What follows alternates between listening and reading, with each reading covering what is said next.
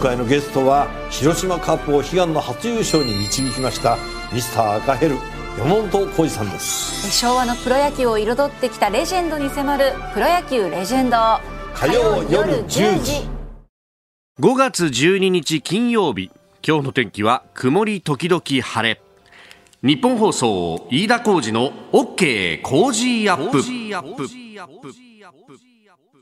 朝6時を過ぎました。おはようございます。日本放送アナウンサーの飯田浩二です。おはようございます。日本放送アナウンサーの新業一華です。日本放送飯田浩二の OK 工事アップ。この後8時まで生放送です、えー、オープニングのねこのタイトルコールのところの天気のね、えー、なんだっていうのをまあ大体直前に新業アナウンサーに聞いてでそれをこう自分の原稿にメモるんですけれども、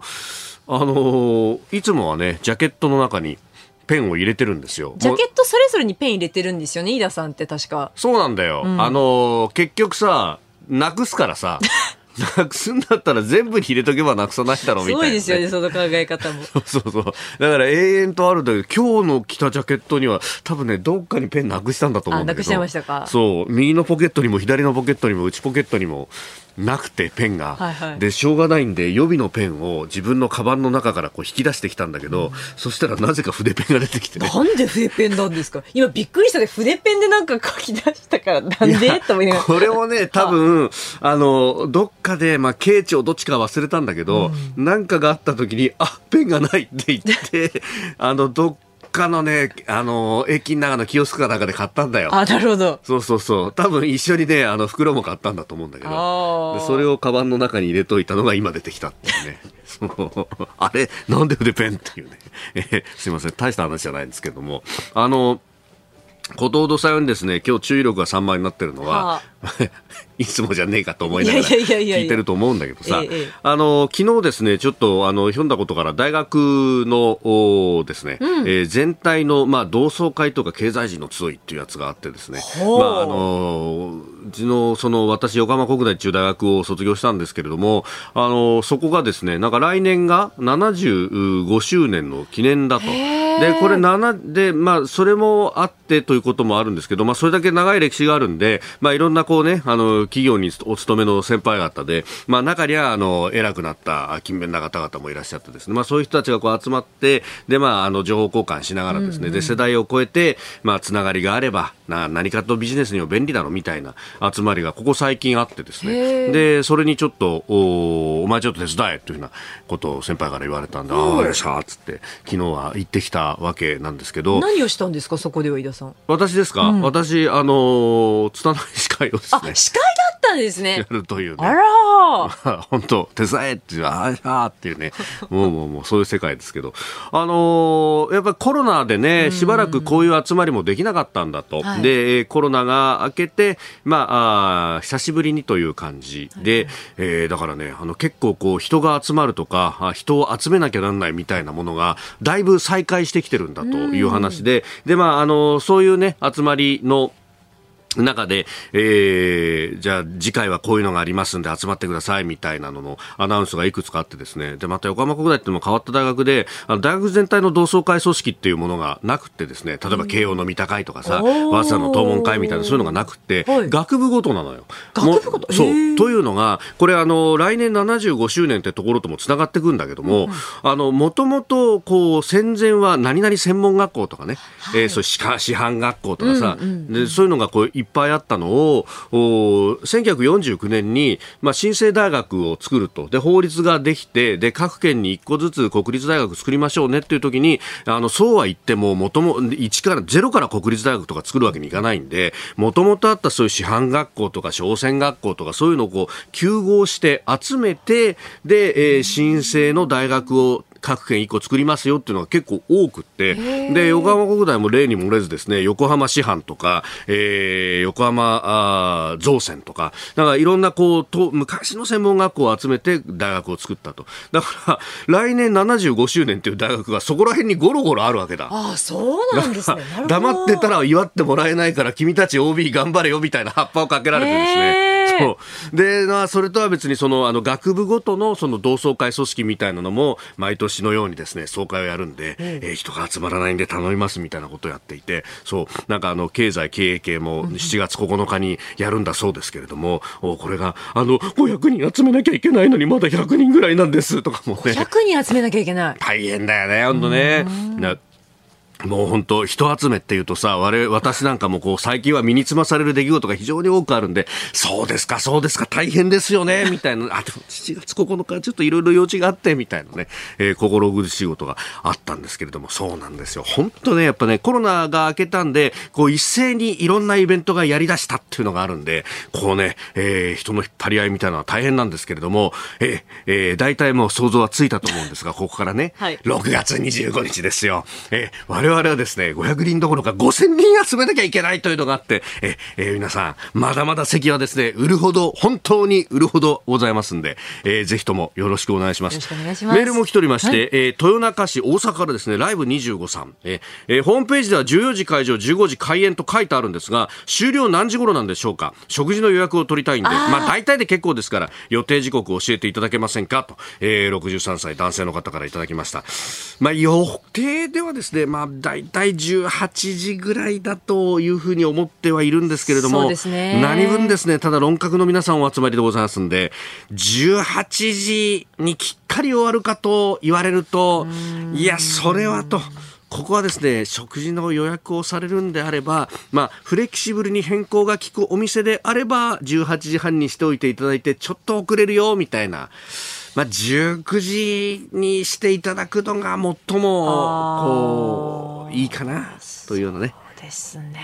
だよな。難しいですよね、こういう時って。このイベントの後に食事とか何かこういう予定を組むのって。いや、そうなんですよ。ねねええで、これまた3時開演なんで、こう、普通のね、あの、イベント会場とかだと、まあで、平日にやろうっていうとね、えー例えば6時とか、はい。6時半開演とかなるじゃないですか。すね。そうするとまあ2時間パッケージで8時半、2時間半で9時、で、えー10時には撤収してくださいねとかね、あの、場所によってはね、はい。11時には完全撤収してくれないと困りますよ、みたいなところがあると、もう後ろが決まってるんで、そうですね。そうするとイベント全体もですね、大体何時に終わらなきゃなんないよね、みたいのが、もうあの、喋ってる人いたらぶった切ってでもね、そう止まるっていうことになるんですが、ありまねまあ3時開演じゃないですか。伸ばそうと思えばね、と思っちゃうところいけないんですけど、なので、まあまあまあ、そうは言ってもね、18時半ぐらいには終わるんじゃないかなと。ね。えその辺をぜひ、汲み取っていただいて、はいえ我々も努力しますんで。はいはい。そして、チケットはたくさんございます。6月25日、ぜひ、東京国際フォーラムホールへ、よろしくよろしくお願いします。あなたの声を届けますリスナーズオピニオン。この OK 工事アップはリスナーのあなた、コメンテーター、私、田新業アナウンサー、番組スタッフみんなで作り上げるニュース番組です。ぜひね、メールやツイッターでご参加いただければと思います。今朝のコメンテーターは、キャノングローバル戦略研究所主任研究員の峰村健二さんです。この後6時半過ぎからご登場。えーまずはあ、アメリカの雑誌タイム、表紙に岸田総理というところですが、えー見出しの表現について、えー外務省が抗議をした、異議をしたと申し立てたというニュース、えーそれからですね台湾の出張からお帰りになった峰村さんに台湾有事の可能性などなど、えー現地の雰囲気なども伺ってまいります、えーそれから G7 広島サミット。さらにはあ NATO が東京に連絡事務所という話。ここのところずっと報じられてますが NATO の事務総長もね、えーその考えを表明しております、えーそして、えー衆議院の財務金融委員会、まあ、委員長解任案が出たということですがこれは、えー防衛費の増額に関する財源確保法案を審議しているところです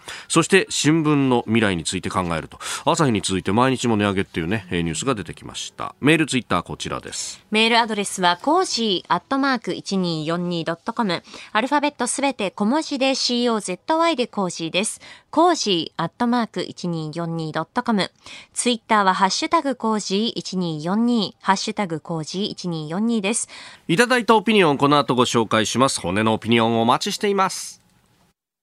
ここが気になるのコーナーです。スタジオ朝刊各紙が入ってまいりました、えー、今日の一面トップは、まあ、バラバラというかですね結構あの特集記事でというところもありますね、えー、朝日新聞は特集記事で、えー、ブラジル産大豆中ロに依存とグローバルサウス G7 すれ違い懸念という、えー、ニュースであります、まあ、あの肥料をロシアからの輸入に頼っていたりだとか、えー、そしてその生産した大豆の最大の貿易相手国が中国向けだというようなことで、まあ中国やロシアに、えー、非常に依存しているということを書いているようであります。まああのねえー、このブラジルのルラ大統領があ G7 に招待されているということもあるんですけれどもグローバルサウス一筋縄でないぞというようなことを書いております。えーまあ、この、ね、G7 サミットについては後ほど峰村健二さんとまた深めていこうと思っておりますで読売新聞は学術会議の改革法案について、まあ、これ、えー、結果的に今国会での提出は見送られたんですけれどもその内幕というのを書いていると。いうことで、まあ、学術会議側が役員の一斉退任などなどと、まあ、その中には、えー、ノーベル賞受賞者で会長の梶田氏もいると、うん、いうことなんで、まあそれがあるんじゃないかみたいなところがあって最後は対立回避で決断をしたというね、えー、ことが書かれております、えー、それから毎日新聞は生成 AI、まあ、チャット GPT などについて、えー、規制活用へ政府戦略会議法倫理議論開始という、えー、ニュースそして、えー、産経は中国外資コンサル摘発強化という機密情報、えー、米欧が不正入手という、えー、ことを書いておりますまああの中国がうん外資系のコンサルティング会社、調査会社の摘発を活発化させていると。まあ、あの、反スパイ法のね、改正なども行ったということで、こうした、まあ、正当な調査についても、摘摘発されるんじゃないか、みたいなことをですね、結構こう危惧されていたんですが、まあ、それが現実のものとなったかというところで、えー、スパイ法、反スパイ法の改正したものに関しては、7月に施行が予定されているということなんで、まあ、これがさらに強まっていくということがあっても、えー、緩むことはないんじゃないかと。え、いうことが出てきております。さあそして、まあ、気になるニュース、まあ、経済面でですね各紙が報じていますけれども経常黒字について財務省が昨日国際収支統計の速報値を発表しました。で発表した数字は3月の数字だったんですけども3月の数字が出たということになると、えー、昨年度令和4年度の年度の数字も出てくるということになります。でこの年度の数字で見ると経常黒字が54%減9兆2256億円だったということでまあ昨、さらにその前の年度と比べると、えー、54%減少と、えー、資源高、円安で、えー、貿易収支が、えー、18兆602億円、過去最大の赤字となったということが響いたと出ております。まあ、あの、その辺からですね、えー、やはりこの円安が悪いんだということになって、そうすると、お金融緩和をやめなければいけないんだと、引き締めを行わなければいけないんだと。こういうようなところにつながっていく、か、かのような論調が結構ね、えー、出てくるんですけれども、まあ何度も申し上げておりますけれども、えー、じゃあさ、そこで引き締めいきなりやったとして、じゃあ我々だっていきなりじゃあ住宅ローンのね、変動金利上がっちゃうよとか、えー、いうことを、企業のね、え資金繰りだって厳しくなるぞということなどを考えると、今そんなことやることなのと、まあ日銀のね、あの、金融政策決定会合の主な見も昨日出てましたけれども、まあ、それなんかを見ると、うん、今更、今引き締めるのは良くないよねっていうような議論が、えー、まとな議論が出てたということですんで、まあ、ちょっと一安心したところですけれども、で、えー、輸入が増えていると。で、特に資源の値段がということを言うんですけれども、これ、あの、輸出も増えてるんですよね。で、かつ、えー、第一所得収支といって、まあ、海外に今まで投資をした分の上がりが相当増えてきているということがあって、まあ、それがあるんで全体で経常収支はプラス件になったと。まあ、なんといってもですね、輸入だけで見ると、去年と比べ、えー、昨年度と比べると30兆余り増えているんで、まあ、これがそのまんま乗っかってくるとですね、えー、かなり経常収支が食われるどころか、これは経常赤字になってもおかしくないんですけども、おそうならないのは今までの投資の部分があると。まあ、ただし、えー、その投資で上がってきたものが、数字上はこうやってプラスに出てますけれども、じゃあこれが日本国内に還流してるかっていうと、全くそうではなくて、結局それを海外で再投資をするだとかというところになってきてしまっていると。そうなると、まあ、海外に投資ができるようなですね、まあ、大企業はいいですけれども、えー、中小企業だとか、あるいは内需中心の企業は、内需冷え込んだままだよね、ということになって、まあ、そこの二極文化が進むと。で、えー、経済団体のお偉さお偉いさん方というのは、まあ、どちらかというと海外で商売をしてという人が多いんで、じゃあ、あ国内でね、えー、内需を進行しようとかいうよりも、法人税を下げるべきだとか、いや、あの、社会保障費でやるのは、あ企業の負担にもなるから、消費税を上げたらいいじゃないかとか、まあ、あの、国内には負担ばかりが出てくるというような歪みが生じていると、それこそ歪みなんじゃないの？と私なんかは思うんですけれども、いかがでしょうか？ここが気になるでした。この時間からコメンテーターの方々ご登場です。えー、今朝はキャノングローバル戦略研究所主任研究員峰村健二さんです。おはようございます。おはようございます。よろしくお願いします。えー、台湾にね、えー、出張されていたというね、はい、えー、ツイッターなどを拝見すると、ね、いろんな方に、えー、お話を伺ってきたようなことが言われております。はい、後ほどね、あの、これについても詳しくお伺いしようと思っておりますので、よろしくお願いします。よろしくお願いします。まずは、アメリカの雑誌タイムの電子版、あのー、岸田さんのね、表紙の写真があ出ると。いうことで、まあ、あの G7 サミットがあるんでというところのようですけれども、12日発売分、22、29日号に、えー、出るんだというところですが、これ、なんか見出しが、平和主義だった日本を軍国軍事大国に変えるみたいなことになってると。うんまあ、このね、表紙の写真と合わせて、私もこれ読みましたけど、ちょっとびっくりですよね、まあ、明らかに事実と違いますし、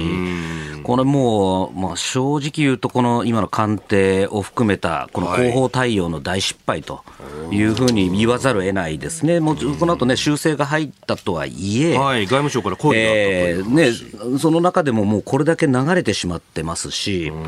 で今ね、日本側でもこういろんな SNS でもこれ問題になってるじゃないですか、やっぱりこうなんか軍国主義にしようとしてるんじゃないかみたいな論調になってますけど、これ、本当に。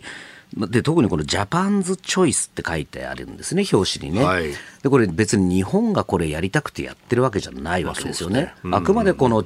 近隣諸国、中国、えー、北朝鮮、ロシアが、うん、えー、もうあの異常なまでの軍拡をしてる、それに対して日本としてはそれに対応してるだけなわけですよね、別に日本から何か軍国大国にするわけでもないわけなのに、はい、こういうふうに誤ったこういう認識が広がるっていうのは、これ非常に国益にとってマイナスだと思いますね、まあ、事実ならしょうがないですけど、全く事実とこれ異なる内容ですし、でさらにこの世界の分断をね、はい、このなんとなくこの岸田さんが煽ってるんだみたいな、もうこんなとんでもない話ですよね、まだ逆ですよね、誰があの分断招いてるんだって話ですから、でしかもこのやっぱりタイミングが非常に悪いとしか言わざるを得ないですね、もうすぐあのホスト国としての G7 をやる前に、こういう話が出るっていうのは、もう本当に、ね、あのいわゆる G7 面白く思ってない国にしてみれば、こんなに美味しい話ないですよね。うん。これで、あのまあ、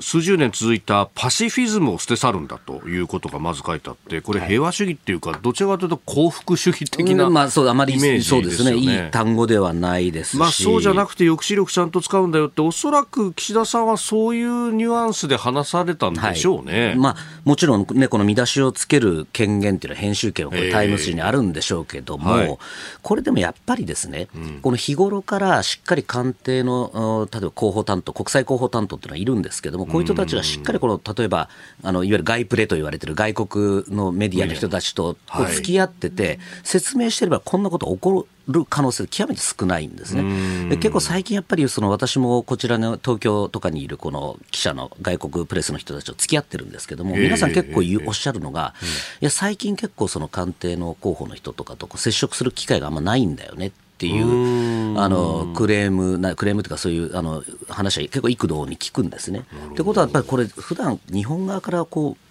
入れ込まなきゃいけないことを多分怠ってたんじゃないかということは考えられますね。うん、えー、宮山さんには今日も8時までお付き合いいただきます。よろしくお願いします。よろしくお願いします。番組スタートから5年、初のイベント開催決定。飯田浩二の OK ジーアップ激論有楽町サミット in 東京国際フォーラム6月25日日曜日午後3時から会場は有楽町の東京国際フォーラムホール A 作家で自由民主党参議院議員の青山繁晴さんジャーナリスト須田慎一郎さん評論家宮崎哲弥さんそしてあのコメンテーターも続々登場。豪華論客たちによるここでしか聞けない激論をリアルで体感してください。6月25日開催最高に熱い討論イベント。チケットは絶賛発売中。詳しくはイベントホームページまで。あなたと一緒にニュースを考える飯田浩二の OK 工事アップコメンテーターの方々と7時をまたいでニュースを掘り下げてまいります、えー、今朝はキャノングローバル戦略研究所主任研究員峰村健二さんです。引き続きよろしくお願いします。よろしくお願いします。さあまず株と為替の値動きをお伝えしておきます。現地11日のニューヨーク株式市場ダウ平均株価は前の日と比べて221ドル82セント安い。3万3309ドル51セントで取引を終えましたハイテク銘柄中心のナスダック総合指数は22.07ポイント上がって1万2328.51でした。一方円相場は1ドル134円50銭付近で取引されております、えー、地方銀行の信用不安が再燃したということで続落したということでありました、えー、ではこの時間取り上げるニュースこちらです。中国で台湾対策会議を開催融和路線を強調。中国共産党、まあ、習近平政権は9日、10日の両日、え今年の台湾政策の方針を決める会議を開きました。台湾独立の動きを牽制する一方で中国と台湾の両岸は一つの家族というスローガンを強調し来年の台湾総統選に向けて経済交流などを通じた融和策を進める姿勢を示したということです。えー、この台湾政策を担う大コネ、えー、全国政治協商会議出席が演説をしてこんなこと言ってたってことなんですけどえそうなんですか？もうこれ完全にこの8か月後の台湾の総統選向けのもう余計なこと言わない。っていうところですね、これは。実は今回私台湾に出張行ってきて、一番の目的もそこです。総統選どうなるのかと。い。うところで民進党と国民党のまあ両方のこう幹部たちにいろいろ話を聞いたというところですね。でそこで言うとやっぱりもう皆さん言ってたのは2019年、特にまあ国民党からすると2019年のトラウマっていうのを皆さん言ってたんですね。どういうことかというと、もうあの時蔡英文さんも支持率20%切ってもボロボロで、あ、ね、終わるなと思ってたら神風が吹いたと。と彼らが言うと神風が吹いた。それがまさに習近平氏の1月の演説で、はい、我々武力行使も辞さないんだって言ったことによって、一気に台湾の中でその反中反大陸の意見が上がってそれでもう蔡英文さんのこの支持率が。バーンと V 字でアップしたと。そうですよね、えー、でその上香港のそうですね。ねもうあれで加速してもうあの普通にも蔡英文さんのもう再選が決まったっていうところですね、はい、なので今回もその国民党側、まあ、中国に近いとされている人たちでもなの中でもやっぱりその頼むから余計なこと言わないでくれよねっていうのはすごく見ていた。で民進党かたや民進党の方はまた神風吹くだろうというような感じでしたね、まあ、そのぐらいこの中国側のこの言動っていうのはもう一これもろにこの総統選には影響してくるので、このおそらくこの大河根氏のこの発言っていうのもものすごくこの気を使って、もう武力行使とか一切言ってないですよね。ああ、確かにそうですね。えー、えー、融和策、一つの家族、経済政策みたいな、そうですね。雨の部分を強調。雨しか言ってないですね。で、この、まあ、あの、台湾独立勢力には反対するところも必ず言ってますし、これ独立勢力っていうのはイコールも民進党のこと言ってますので、民進党はだめだと。だけど、その他の人たちはみんな仲良しだよね、家族だよねっていう、このまさに宗派を送ってるっていう。同じ民族だよね、みたいな。そういうことですね。で、そのね、あの、民進党の方は、まあ、蔡英文さん、もうこの再選はないわけで、2期でおしまいですもんね。でねで、来清徳さんという人をもう立てるんだということを決めてます。はい、まあ、この人も、どうなんですか、昔はその独立を言っていたというような話も聞きますけれども、はいこれもあの中国の、共産党側から見ると台湾独立派。って認定されて、指名手配みたいな状況になってる方なんですね。ただ一方で今回ちょっと民進党、国民党の両方の人間が言ってて面白かったのが、この来清徳さんに対する評価が非常に高かったんですね。あそうなんですか、えええ国民党側からも国民党側からもこれ手強いと。へえ。でなんでかっていうとですね意外とこの昔はさっきもあの飯田さんおっしゃったようにガリガリで硬かったと思ってたら割と結構柔軟に今はもう一切台湾独立っぽいようなこと言ってないんですね。すごい柔軟だというところが一つ。あとはその今手堅く結構まあ今与党ですからはい。手堅く実績は重ねているというところであ手腕はいいよねっていう評価になってるわけです。これがやはりこの現職は有利なあの流れっていうのが一つですね。で実際今じゃあなあの台湾の中でいうとこの間の地方選とかから見ると国民党が明らかに有利な今流れなんですね。ええだから私もええ仮説と行く前に仮説としては国民党があやっぱこれ勝つのかなっていうイメージで言ってたら意外とそうでもないと今本当に拮抗してるっていうのが両党の見方でした。で国民党の方が確かに勢いはあるんだけれどもまだ国民党の中でまとまってないんですね。はあ、えー、江遊義さんっていうあの人がまあ出ると言わ、あの出る有力候補の一人で評判も高いんですけれども、ええあのフォックスコンの、えーテリー・ゴーさんですね、うはい。ゴータイミンさん。お、彼も本杯本杯も出る。でさらには他の候補もこのかなりぐちゃぐちゃしてると、これはもう、あの国民党の幹部自身も、いや、うちはまとまってないんだよねっていうのが、すごく心配していたと。いうことを考えると、そのあたりの要素を入れると、結構これ、本当に拮抗してるなっていうのが今の状況ですね。だからこそ、この王光根、中国共産党の王光根のこの発言っていうのも、非常にこの、なんて、白票みたいな、なるほど。余計なこと言っちゃいけないっていう、この、かなりコメントですね。神経を使いながら。使いながらですはねあ。これ、そのゴールデンウィーク、まあ、大型連休のタイミングぐらいで、あの一方で、前の台北の市長はい。が、ね、あの、もともとひまわり革命の、こう、中から若者に押されて出てきたみたいなはい。イメージの人が、出るぞって言ったじゃないですか。すね。ええ。そう第三党から。と、え。で、これってどうなんですか？民進党の票を食っちゃいそうなイメージもありますけど。そうどでなんしょ必ずしも民進党だけとは限らないですね、どっちにしろ、まあ、この第三の候補が出ることによって、まあ、ますますこの分からなくなる、票が割れてこう拮抗するってことにもなりかねないですよね。うん。かなり本当に混戦っていうのがあの一番の印象でしたね。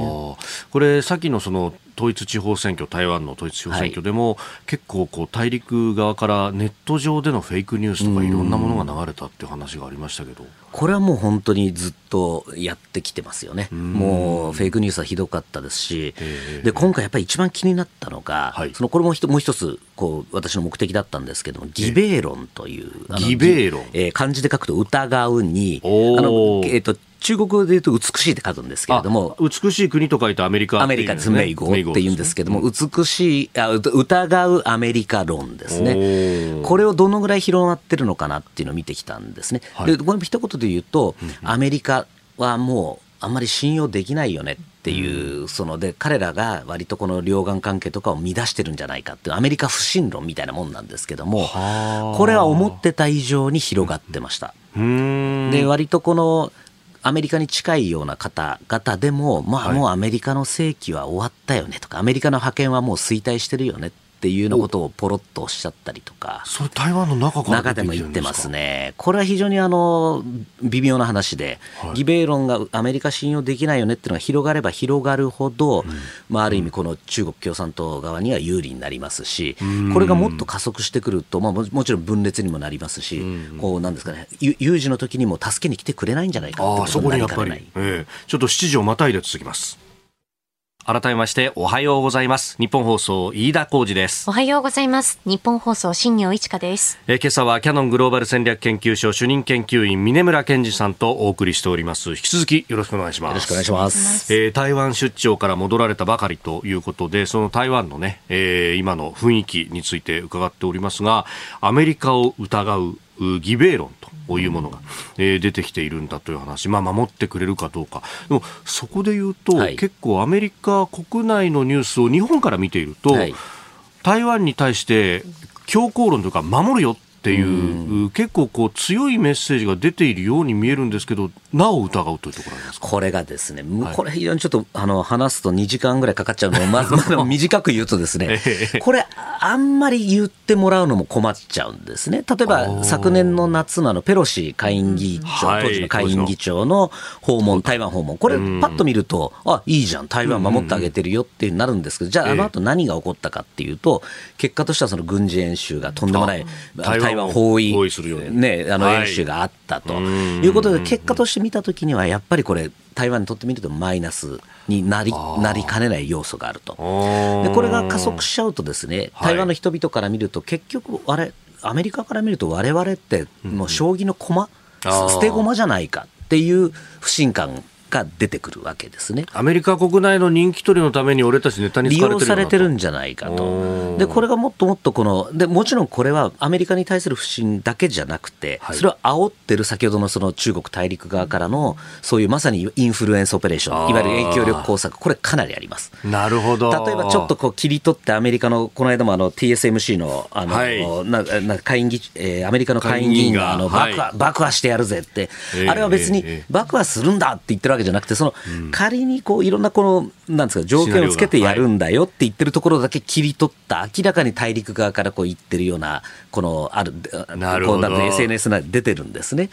でそういうのを見るとやっぱりなんだやっぱり TSMC 爆破するふざけんなアメリカみたいなのがどんどんどんどんそういう像が広がっていくと。じゃあこれどうなるか台湾有事の時に一番の肝って今もう残念ながら台湾中国ってこう比べた時に軍事力で言ったらもう圧倒的に中国の大陸の方が強いわけですね。はいじゃあどうなるかというときもう有事を決めるのはアメリカ軍がしっかり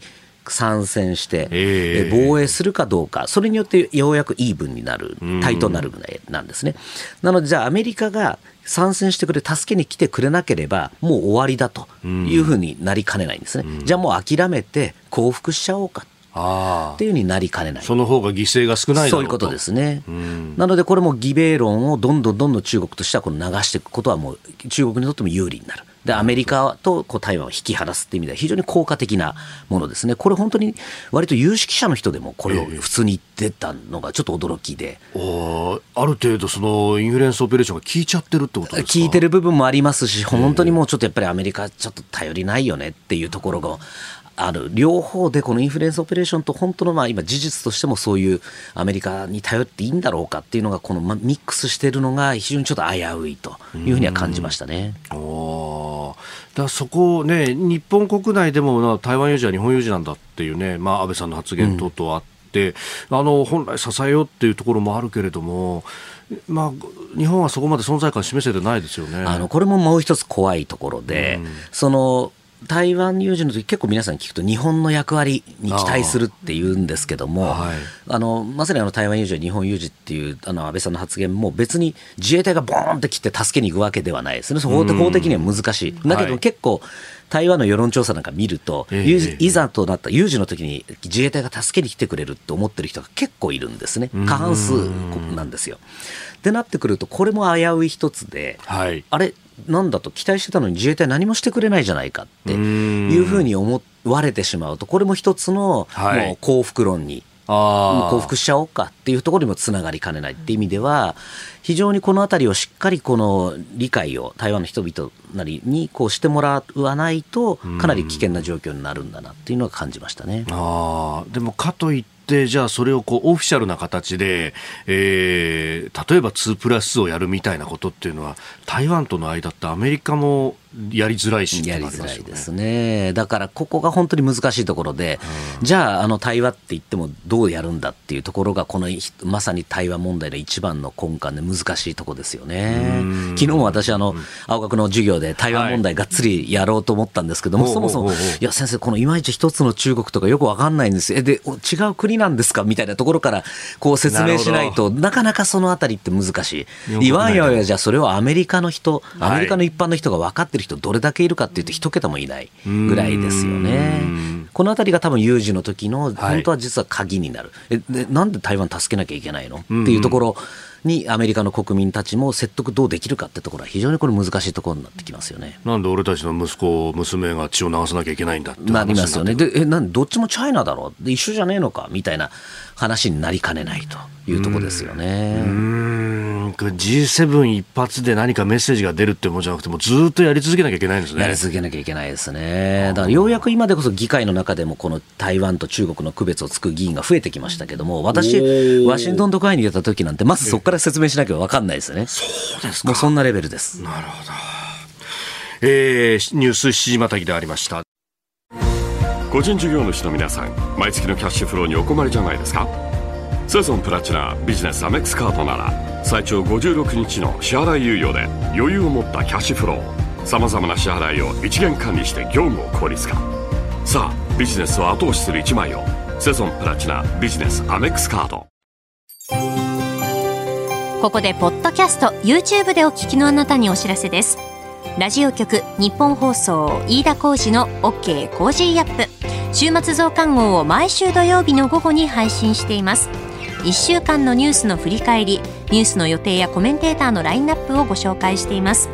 後半は Cozy up コメンテーターがゲストと対談するコーナー。今月はジャーナリストの峯村健司さんと元航空自衛隊空将の織田邦男さん。変化やまない世界情勢や日本の安全保障環境。今回も安全保障をテーマに掘り下げていきます。週末もぜひチェックしてください。おはようニュースネットワーク。この時間取り上げるニュースはこちらです。G7 広島サミット。アメリカのバイデン大統領は予定通り訪日へ。アメリカのバイデン大統領が来週金曜に開幕する G7 広島サミットにオンラインで参加する可能性に言及したことについてアメリカ国務省のパテル副報道官は現時点で計画に変更はないと述べ予定通り訪日する方針を明らかにしました。えー、この債務上限問題をめぐってアメリカを離れられないんだみたいなことが言われてましたよね。これはおそらくこの日本岸田政権の人たちも一瞬おい大丈夫マジかよってなったと思うんですよね。私もちょっと驚きましたし、えー、このウクライナ侵攻があって、はい、台湾有事がこうなってる時に、えー、国内問題債務問題で国内の債務問題で来ないなんて、G7 に来ないなんてなったら、もう正直、アメリカのいない G7 って全くもって意味がないあの会合ですから、これは一瞬冷や汗だった。だと思いますよね。そうですよね。いや、よりにもよってこのタイミングかよって話ですよね。いや、もうでもこれも先ほどの台湾の義米論に近いものがあって、これやっぱりもうアメリカのこの影響力っていうのが落ちてる一つにもなりかねないですよね、はい、この話っていうのも。で、実はこの債務問題って、バイデン政権での起きてる話じゃなくて、もうこれ、私もワシントンにいた、この2010年とか11年からのオバマ政権の時からこう始まってるごたごたなんですよね。で確か2013年ですよね、あの、はい、オバマさん、この債務の問題で、うん、えー、アジア歴訪をキャンセルしてるんです、ね、はい、APEC に来なかったそうです、そうです、そうです。あの思い、あのトラウマが多分アジアのこの国々、はい、日本をはじめあるので、やっぱりああいうことをやると、本当にこのなんですかね、義米論がアメリカに頼れないんじゃないかと。い。う、この世論が出てくる、そこにこう、えー、なりますよね、中国とかがこうどんどんどんどん入り込んでくるっていう状況が今、加速しているような感じしますね、そこはね。まあ、2011年あたり、オバマ政権の2期目で、ね、ねじ国会がねじれて、議会が、はい、でそこでこの債務上限問題が政治問題化したっていうのが、あの時は政府閉鎖まで行きましたもんね。行きましただから結局その、まあ、ある意味そのアメリカの力が落ちてるところもありますしそういう国内内向きになってるってところとセットですよね。でこれやはりこの間もあのインドに私行ってきた時とかインドの方々とか、はい、あのと喋っているとやっぱ皆さん本当言うんですね。もうアメリカの時代は終わったんだってことを結構言う方もいらっしゃる。出てきちゃってるんですね。であのトランプ政権の時も私もあの今覚えてます。一緒に同行してアジア歴訪の時2017年ですかね、行った時もですね確かの最後ドタキャンして、あのフィリピンにあのいたんですけど国際会議出ないで俺帰るわっつって帰っちゃった、はい、あの後にですねその出席したそのアジアの国 ASEAN の国々と人たちってほら見ろと、いやだからアメリカ信用できないんだっていうようなことをこう言っていたというところですね。この辺りって本当にアメリカの人たちに私ことあるごとに言ってますけどやっぱそのアジアの人たちのこのねあの信頼を失うようなことしちゃだめだよっていうのは言ってるんですけども、どうしてもやっぱそのアジア軽視っていうのが、たまにこう出てきますよね、これは政権、もう今日は民主問わず出てくるところありますよね。なるほど、まあ、今回もこの G7、そしてその後にパプアニューギニアに行って、はい、さらにクアッドの首脳会議会議もあると、うん、結構セットされてるのに、これ、それをなんか人質に取るような交渉するなよって、こっちとしては思いますよね。これまああの最初のあの文言を見たときに、まあ、おそらくその人質じゃない、まあ、その、なんですかね、あの、共和党に対して、こう、まあ、取引材料で言ってるんだなとは思いつつもですね。ねお前らこれぶち壊しにする覚悟あるのかっていうふうにね。でも逆に言うと、それってその、そういう、なんこんな重要な外遊を、ある意味軽視してると思う。取れますよね。まあ、そうですよね、ん。あカードの一つにぐらいしか思ってないのかと。そうですね、逆にふそれ普通に考えたら、こんな重要なね、ええ。あのアアジアのその歴史があるんだから、お前らこんなもんちょっと待っとけっていうのが普通ですよね。うんうんうんそれをやっぱりこのいわゆる取引材料に持ってきちゃうっていうところのはい。このバイデン政権のアジア政策、本当大丈夫かっていうところはありますよね。これがどれだけアメリカの国益を害してるのかっていうところは、しっかりこれはあままさにその日本も含めた同盟国がしっかりこう教えてあげるっていうのはこれ重要ですよね。本当アメリカって、はいあの私もワシントン行った時もハーバード行った時もそうでしたけども、まあ本当内向きなんですよ。全然外のことってみあんま関心ないし、見てないし、知らないんですね。ー。だからこれは本当、同盟国として、しっかはい。りそういうところもこう関心持ってもらう、教えてあげるぐらいの勢いで本当やらないと、本当にこの義米論がどんどんどんどんアジアに広がるっていう事態になりかねる、なりかねないと、そうなるとやはりこの、えーなんですか、日本のこはい。の安全保障にもダイレクトに影響してくると。いやそうですよね、まあ本当、アジアの国々、ASEAN 各国であったりとか、あるいはクワッドでってやろうとしてるけれども、まあ、背骨になるのはどうしたって日米同盟になるけれども、そういうことですね。そこが本当にっていうことになると、日本国内で義米義米論がまた広がってなっしまう。てきちゃいますね、まだそこまでには行ってないですけれども、ええやっぱこういうええ。こういう一つ一つのこういう失策なり、しあの失言とかが、そういう、なんですかね、権力の空白、力の空白を生んでしまうっていうところっていうのは、本当に怖いですよね。過去のいろいろ見ても、やっぱりいろんなこの高官の失言とか、例えばまあ朝鮮戦争なんかもそうですね。あー。当時の国務長官、アチソンさんが、はい。俺たち守るの日本までだぜみたいなことを言っちゃったら、ええ。もうそれ見たあの今のキム・ジョンウンさんのおじいちゃんはい。が、キム・イルソンが、おなんだ、アメリカ来ないじゃねえか、じゃあ攻めちゃえみたいな、ね本当に実はアメリカの大国のこう高官の一言っていうのは、もう戦争にもつながりかねないんだっていうところっていうのは、これはしっかりアメリカにも自覚してもらうっていうところは重要ですよね。まあ、ある意味、バイデン氏が、いや、アメリカは兵隊をウクライナには送らないんだよっていうのを先に言っちゃったのが、同じです、それと。似たような感じですよね。本当に似たような形ですし、似た、てかもう同じです、構図は。で、全く学歴史を学んでないというところにもなりますよね、ここのあたりはね。うん。まあ、そんな中で、この債務上限問題に関しては、あー現地12日ですから、日本時間だとおそらくう日付変わったあたりに予定されていた、えーマッカーシー会議長とバイデン大統領の会談が延期になったと、来週に延期になったと、これ、来週に延期ってことは、ますますサミット近づいちゃうじゃん本当ですよね。これだから今ちょっとバイデン政権のこのやり方を見てると非常に不安ですよね。で、特にやはり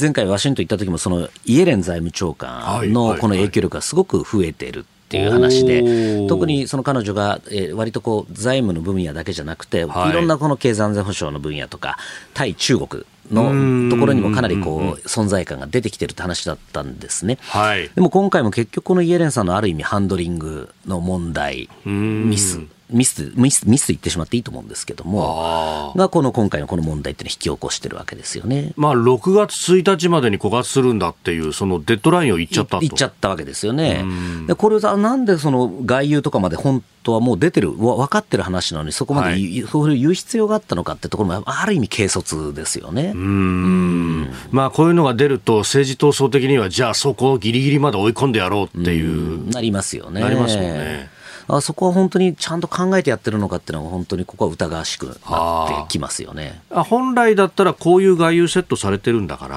ホワイトハウスとして、いや、そこまで言うなとかっていうのがコントロールされるはずですか？されないとダメですよね、本来ならば、そこはその閣内でしっかり一致してっていうところですけど、それができてないってことは、やっぱり先ほどの話に戻りますけど、がはい。やっぱ外交、特にアジア外交を軽視してるんじゃないのっていう、かなり疑問符が出てきますよね。まあ、そんな中、もう一つのニュースが、えー、NATO の連絡事務所を東京に開設するという話、これ、結構いろんな人がね、あの富田駐米大使が発言したりとか、えー報道が出たりしましたけど、えー、NATO のストルテンベルグ事務総長も、いや、開設する方向なんだというふうに言ってきたと、なんか動いてますね、この辺。そうですね、これもあの、まあ、いいことです、いいことだと思います、このはい。やはり NATO との連携、まあ、先ほどの義米論を補うためにも、ですね、ええ。この NATO とのいわゆるあの連携っていうのを日本がやるってことは、極めて重要な動きで、私も評価します、ただ一方で、最近のこのきこ昨日とか今日のこのいろんな SNS の議論とか見てると、これでなんか、東京に NATO の事務所ができたら狙われるんじゃないかとかっていう、またこれもね、何を言ってるんだって話で。ええでそもそもこの逆に言うと、これ、なかったことのがむしろあのおかしいんですね。なぜなら、この NATO の、あ日本政府の NATO の事務所、NATO にある事務所って、これブラス、ベルギーのブラッセルにあるわけですよね。ええだから、なあるんだったら、そうあ言います、担当大使もいるわけですから、じゃあ、当然、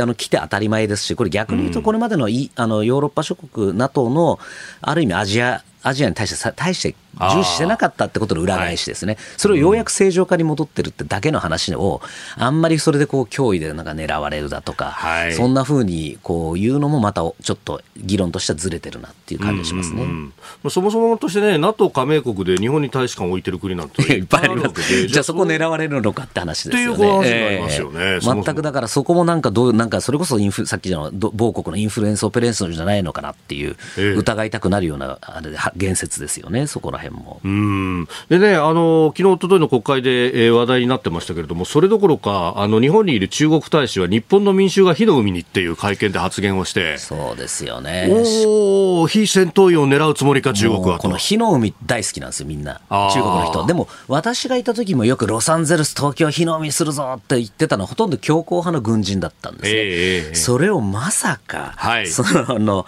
外交官がそれをこう言ってしまうっていう、もう本当にもう今日、なんですか、戦狼外交のもう極みというか、もう終わってんなっていうのが、もう私のちょもう一言ですね。えーこの時間、峰村健一さんとお送りしてまいりました。日本総でおきの方、この後も峰村さんにお付き合いいただきます。続いて、教えてニュースキーワードです。衆院財務金融委員長の解任案。防衛費増額のための財源確保特別措置法案の審議で、えー衆院の塚田一郎財務金融委員長が強行採決をしようとしているなどとして立憲民主党と共産党が今週水曜に、えー委員長の解任決議案を提出しております。でこの動きについて自民党の萩生田政調会長は昨日の党の会合の中で今後も国会において緊迫した場面が予想定されるとした上で否決が必要と強調しました。まあ、こういうのが出てくると、まず本会議にかかってということで、審議一旦ストップになります。まあ、あ今日の本会議で否決のお見込みというふうになっております。何やってんだですよね、本当ね、もう、だってこれ、もともとこれ、防衛費の増額の問題に端を走ってるわけで、じゃあ、もしここで、あのこれ、あの不反なんだいろいろ反対だったりあるんだったらば、この間のね、あの国会でしっかり議論すればよかったわけですよね、野党側としてもそれ、意見言えばいいのに、はい。あの時も猿猿だなんだと、わけわかんない議論をして、はいはい。もうほとんどなんか何も本質的な議論をしてないですね、防衛費、じゃあ本当に増額して何に使うのか、で本当にそれ必要なんですかみたいな、そういうプロダクティブな話をすればいいのに、せずして、ここに来てこういう時間稼ぎ、本当に時間稼ぎの以外の何者でもないですし、これやっぱり納税者からすると、本気であなたたち日本のこの防衛、この危機的な防衛考えてますかと、やっぱりちょっと怒りすら感じますよね、こういうこういう本当不毛なこういうなんなんですかね、もうどうどうでもいい話ばっかりやってるとですね、もうなんか、もっとちゃんとした議論してほしいですよね。本当、まあ、中身ではなくって、もうとにかく反対なんだから議論もしないっていうのは、まあ、これ、憲法改正とかもそうなんですけど、まあ、昔はそれでも通用したかもしれないですが、今、どうなんですかね。いやもうその昔のまだね、この国際情勢が結構まだ安定、比較的安定してた時代っていうのは、それでも良かったのかもしれません。だけどもう、こういう今ね、緊迫した状況で、多分これ、冷戦後初めてですよね、これほど今、日本のこの防衛問題っていうのは緊迫してるっていうのは初めてなわけですし、はい。そんなところでこんな、じゃあ台湾問題どうするんだとかですね、その話だともうしてもいいと思うんですね、本来ならば。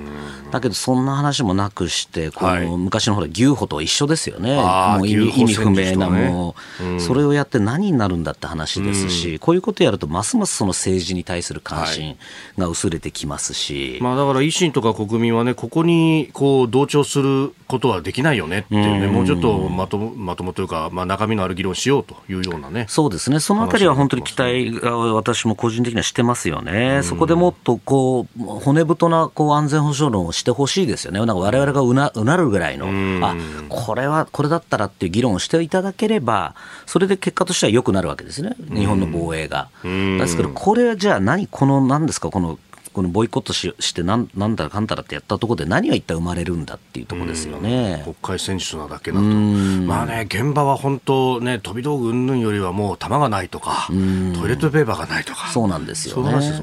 あと例えばその野党の皆さんに期待するんだったら、じゃあこれね、2%だけど、本当にこれ2%真水なのかと、でなんだそのインフラとかっね、こんなの使ったら意味ないだろうと、もっと弾薬がこんだけ足りない、ウクライナ見たら、日本こんだけ足りてないの分かるよねと、そこにもっとこう使うべきだって、そういう議論をしてほしいですよね。え教えてニュースキーワードでした。個人事業主の皆さん毎月のキャッシュフローにお困りじゃないですか？セゾンプラチナビジネスアメックスカードなら最長56日の支払い猶予で余裕を持ったキャッシュフロー。さまざまな支払いを一元管理して業務を効率化。さあビジネスを後押しする一枚を。セゾンプラチナビジネスアメックスカード。今朝のコメンテーターはキャノングローバル戦略研究所主任研究員の峰村健二さんです。引き続きよろしくお願いします。よろしくお願いします。えー、一つ速報が入ってきました。ワシントンからの共同通信ですがスーダンで戦闘を続ける正規軍と準軍事組織即応支援部隊 RSF の代表は人道支援実施に向けた文書に署名をしたということです、えー、協議を仲介したアメリカ政府高官が11日明らかにしたということでありますがまあ事実上の内戦状態になっていたところから、まあ、こういった停戦的なものがどこまで続くか、本当にやれるのか。ね、まあ、ひとまずね、ここ、ここ、とりあえず停戦になったっていうのは評価できますけど、そうですね、うん、なかなかこれ、難しいかもしれないですね。ああそうですよね。まあね、日本の法人の皆さんも退避はもうほとほぼ完了したとそうですね。あれは本当に評価できる退避でしたね。早かったですね、動きが。早かったですし、やはりあれはあのアフリカのあのスーダンの近くにあるジブチのこの自衛隊の唯一の海外の拠点ですけども、はい、あれはあそこに置いていたことが一つ、功を奏したと言えますよね。そこを拠点にして、いろんなコーペレーションをシミュレーションしながら、そうですね。結果的には、まあ、海沿いまで出てきて、そこから空路で運ぶという形そういうことですね。あの時もやはりそのいろいろ当あの当局の話を聞いてると、やはり各国と連携した。これやっぱり普段からジブチでそういうオペレーションなり、連携なりやってるってことが、今回生きたんだろうなというふうには思いますね。あまあ、法律改正をして外国人も乗せられるようになっているということ、まあ、それも交渉材料としては聞いたみたいな話もあまあ、当然のことですよね、だ今回も結構フランスの,、ね、あの舞台に助けてもらったり、これはもうお互い相互主義ですから、これは本当にあの重要なことですね。そうですよね、一部、韓国の、ね、軍にも助けてもらった人がいたといましたね、ね。うん。こういうことは重要ですね、もうどそまさに人命救助に国ね、国籍とか関係ないですから、そのあたりっていうのは本当にもっと進めるべきでしょうね。うさあ、では続いてここだけニューススクープアップです。この時間最後のニュースをスクープアップ。新聞の未来を考える。毎日新聞が来月から600円値上げ毎日新聞社は資材価格の値上がりによる医用紙代や陰気代などの陰気代などの高騰のため、えー、長官と夕刊セットの月決め購読料を税込みで、えー、来月の6月1日から600円値上げして4900円にすると発表しました。値上げは2021年の7月以来となります、えー、この時間は去年4月20日付で朝日新聞社を退職された峰村健二さんと新聞の未来について考えてまいります。4900円、これ、あの朝日がすでに値上げをしておりますが、この値段と一緒になるということであります。うん、まあね、AM ラジオも苦しいっちゃ苦しいんですが。そうですね。まあでもこれ本当になかなかこういう形で4000円ってこれ痛いですよね。痛い。私も実は購読してないんですよね。おそうやめました。はい。でもやめてもあまり困ってないっていうところですね。やはりどれだけ必要な情報が載っけてるのかっていうと、あの疑問ですよね、そこはね。だんだんだんだんこの字も大きくなって、はい、この活字が大きくなってますよね、ね。情報量がどんどん減ってる中で、でどうやっぱり最近の傾向なんか見てると、はい、こう割とコラムとか、そういうものがこうふすごく増えてきていて、まあ、読み物的なものがありますけど、昔みたいにこう新聞をパッと読む、斜め読みしたら世界がわかるとかっていう、なんか存在ではなくなってきてるなったら、新聞社離れてみて思いますよね。まあね、とかくこう批判の的になりがちな新聞について、まあ、ツイッターなど見てもね、リスナーの方々もいろいろ意見を寄せてくださってますけれども、いや、やっぱりなんか角度がつきすぎてんじゃないかというような指摘が、そうですね、ねそのもちろんあの、そういうところ批判することっていうのは大事なんですけど、批判が目的になってるっていう感じはすごくしますよね。やっぱりもう提言したりとか、はい、あとやっぱ本当に求めてるのはルポですね、現地に、現場に行って、私なんかもそれやっぱりルポはあのこだわってましたけれども、ルポ。これでやっぱりこの現場感あふれるもの、これはもう新聞社の記者しかできないルポっていうところをやることが一つ、でもう一つはその私、退職間際の最後の仕事だったのは、LINE のあの個人情報の保護の、えーも個人情報の不備の問題ですね、調査報道、うん、これも本当にめちゃくちゃ私もあれ、半年かかりましたけれども、あの取材するのにですね、えー、あのもう老眼がますます悪化した一つの原因なんですが、はい、そのぐらいやっぱりそのお金かけて、えー、えー、労力かけてやるっていうのは、これある意味、その新聞社、うん、ある程度体力のある新聞社にしかできないんですね。はい、なのでそういうところでこう読者の人たちに読んでもらう記事を書くっていうのを意識しないと、これどんどん本当今やめてます。あの朝日新聞だけじゃなくて、いろんなところ、私も内々結構相談を受けてますけれども、えーえー、あのやめるかなっていう人がいます、結構、いや、かなりいますね。いますし、でもうおしなべて優秀なあの若手です。なるほど、はいなので、これ、どんどん人材も流出することになると、優秀な人から抜けていくと、ますますその紙面の質もクオリティも下がる、で読まれなくなる、経営が苦しくなる、また辞めるって、このもう完全この負の、このスパイラルに陥っているのが今の新聞業界だなというふうに思いますね。でそのね、苦しくなってくると、やっぱり今のいるお客さんにこう喜ぶような記事にというようなことになってしまうなりますよね、そうすると本当に社会の後期としてじゃなくて、はい、もうミニコミ誌みたいになってきますよね。そのどんどんどんどんじゃあその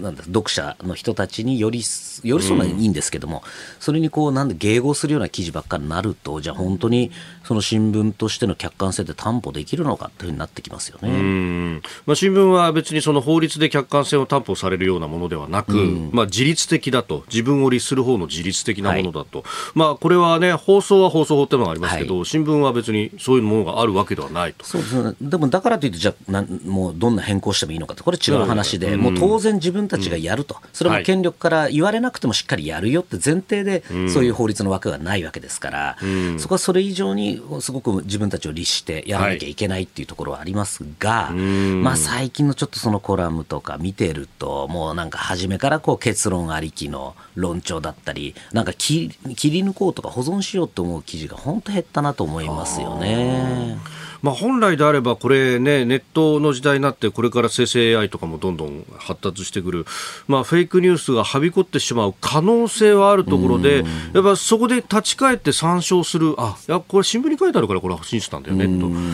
いうようなものになっていくと、その需要みたいなものっていうのは、ますます重要になってくるかもしれない、ね、本来ならいや、これ、今、チャンスでもあるわけですね。だからこそ、こういうあの客観的な、しっかりしたこの情報皆さんあの欲しいですよね必要ですよねっていうにもかかわらずそこができてないところっていうのが一つの問題ですよね。むしろそれ逆に今むしろそのフェイクニュースを煽ってるような記事が新聞社が出したりとかしてる。それがこう皆さん読者の方に叩かれてるっていう。これも本当に本末転倒な話ですし。かなり本当そこはもう抜本的に変えないと、はい、やっぱり今見てると本当に新聞の質記事の質とかを本気で考えてるのかなっていうのはすごく心配になりますよね。今だからこそそのお金はないんだけれどもそこ集中的に人材とかそういう編集とか取材費にはそこを削らないと。やってその品質を保つようにやらないと本当これもう負のスパイラルから抜けられなくなってちゃう、まあ、もうなりつつあるんだろうなというふうに思いますね。どうなんですか、現場の人たちっていうのは、矜持持ちながら、そうやってる人たちっていうのが多いような気がするんですそうです、そこ本当にあのフェアを持って言うと、本当そうです、あの現場の記者たちっていうのは、やっぱり今でもこうやる気はありますし、あの非常に優秀な人も多いです、あのこれ、朝日新聞に限らずですけれども、ただ、一つ言えるのは、やっぱ士気は落ちてますよね。うんもうなんかやる気がなくなってる。で割と私のこの元同僚たちなんかもちあの割とこう地方にこう行って地方行くことはいいことなんですけども、もう一人しかいないとか。私の年なのに一番最若手みたいな形で。その野球の取材もしてこの年になってそのじ警察周りっていうのをやったりとか、はい、でさらに原稿も直すってこれはなかなか厳しいですよね。えー、スクープアップ新聞の未来を考えるという、まあ、ある意味日本のメディアの未来をどうしていくんだというそういう話ですよね。はい、本当に。えー、このコーナーも含めてポッドキャスト YouTube ラジコタイムフリーでも配信してまいります。詳しくは番組ホームページご覧ください。